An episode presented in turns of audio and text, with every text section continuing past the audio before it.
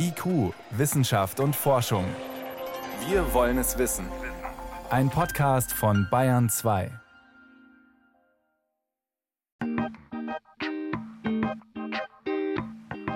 Ein graues Hausbötchen mit grünem Dach kurft durch einen engen Canyon, tuckert am Strand entlang oder schlängelt sich durch enge Flusswindungen.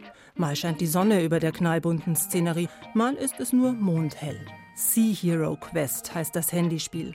Dabei geht es darum, mit dem Bötchen die auf einer separaten Landkarte aufgezeichneten Landmarken anzusteuern.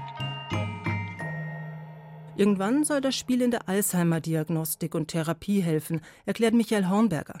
Er ist Professor für angewandte Demenzforschung an der Norwich Medical School. Die Navigation ist sehr wichtig für meine Forschung, weil sie eines der frühesten Anzeichen von der Demenz, vor allem der Alzheimer-Krankheit ist. Schwierigkeit bloß? Darüber, wie gesunde Menschen navigieren, gibt es kaum Daten. Wie sie ihre Wege wählen, das scheint enorm unterschiedlich zu sein, fragt man rum. Ich habe in der Stadt immer das Gefühl, ich kenne nur diese eine Strecke, die ich immer fahre.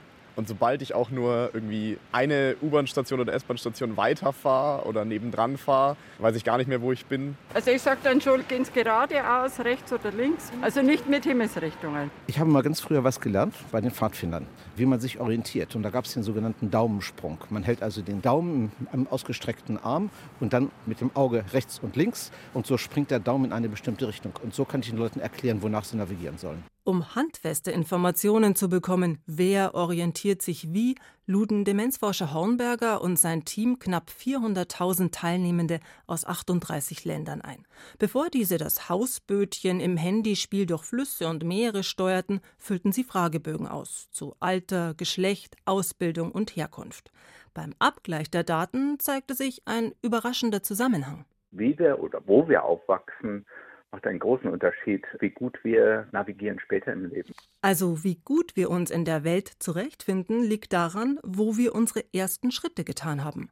Ob wir unsere Kindheit beispielsweise verbracht haben in ländlichen Gegenden, in denen zweimal am Tag ein Bus kommt, der Rest ist Radl oder Mitfahrgelegenheit. Wir denken, dass es schon damit zusammenhängt, dass wenn man auf dem Land aufwächst, dass man dann eher komplexere Navigationseigenschaften hat, weil die Routen viel komplexer sind oft oder urbane Umgebungen mit ausgezirkelten Öffinetzen und Schachbrettmuster-Straßenzügen. Wenn man in Städten aufwächst, die eher komplexe Struktur haben, ist das Navigieren eigentlich auch echt schwierig und dadurch werden wir darin gut trainiert.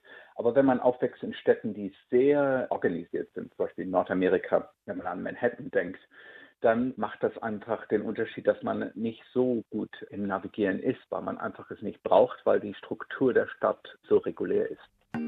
Für das Hausbötchen im Spiel heißt das, ländlich geprägte Testpersonen schlängeln sich leichter um die Leuchttürme herum und finden sich im Geflecht der Kanäle besser zurecht. Großstädter tun sich im Wildwasser schon mal schwerer, Kurs zu halten. Erfahrene Gamer haben in diesem Spieldesign keinen Vorteil. Noch ist nicht ganz klar, warum die Herkunft die Navigationsfähigkeit beeinflusst. Zumindest gibt es noch keine Evidenz. Erfahrungswerte dagegen jede Menge. Ich bin ein Landkind aus der Oberpfalz. Man hat die Himmelsrichtungen kennt, man hat die Sonnenuhrzeit kennt, also das war viel einfacher. Ich komme ursprünglich vom Land. Da orientiert man sich einfach an Landmarkierungen und so und hier muss man sich eher an Gebäuden, Straßen, markanten Punkten orientieren. Ich nehme viele Wege oft als Umwege, weil sie mir vertraut sind. Das ist nicht der direkteste Weg, aber der vertrauteste. Ob man vom vertrauten Umweg zur schnellsten neuen Route so simpel wechseln kann? Oder sind die früheren Eindrücke die prägendsten, die unser gesamtes Leben den Orientierungskompass vorgeben? Auch das wollen die Forschenden klären. Neurologisch ist die Sache komplex. Für die Navigation sind im Gehirn verschiedene Stellen zuständig. Zentral ist der Hippocampus. Der wiederum braucht aber ein Netzwerk von ganz unterschiedlichen Strukturen, die alle zusammenhelfen. Entfernungen abschätzen, Richtungen einschätzen, sich Wege einprägen.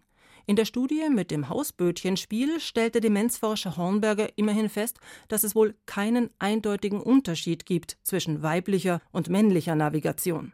Die Männer halten sehr oft, dass Norden nach oben ist, während die Frauen drehen die Karten, wie sie navigieren. Das sind einfach zwei verschiedene Navigationsstrategien, die unser Gehirn beide benutzt, aber wir haben anscheinend eine Präferenz für eine, denn die andere. Aber wie das auf die Geschlechter ausgeht, das ist noch nicht so ganz bekannt. Neben der Weiterentwicklung der Methode Bötchenspiel für die Alzheimer-Forschung will Hornberger auch prüfen, woran es genau liegt, dass Landkinder offenbar häufig über ausgeprägtere Navigationsfähigkeiten verfügen als Menschen, die in der Stadt aufgewachsen sind. Vielleicht liegt es ja auch nur an den Lehren der Pfadfinder. Man hält also den Daumen am ausgestreckten Arm und dann blinkt man mit dem Auge rechts und links und so springt der Daumen in eine bestimmte Richtung. Und so kann ich den Leuten erklären, wonach sie navigieren sollen.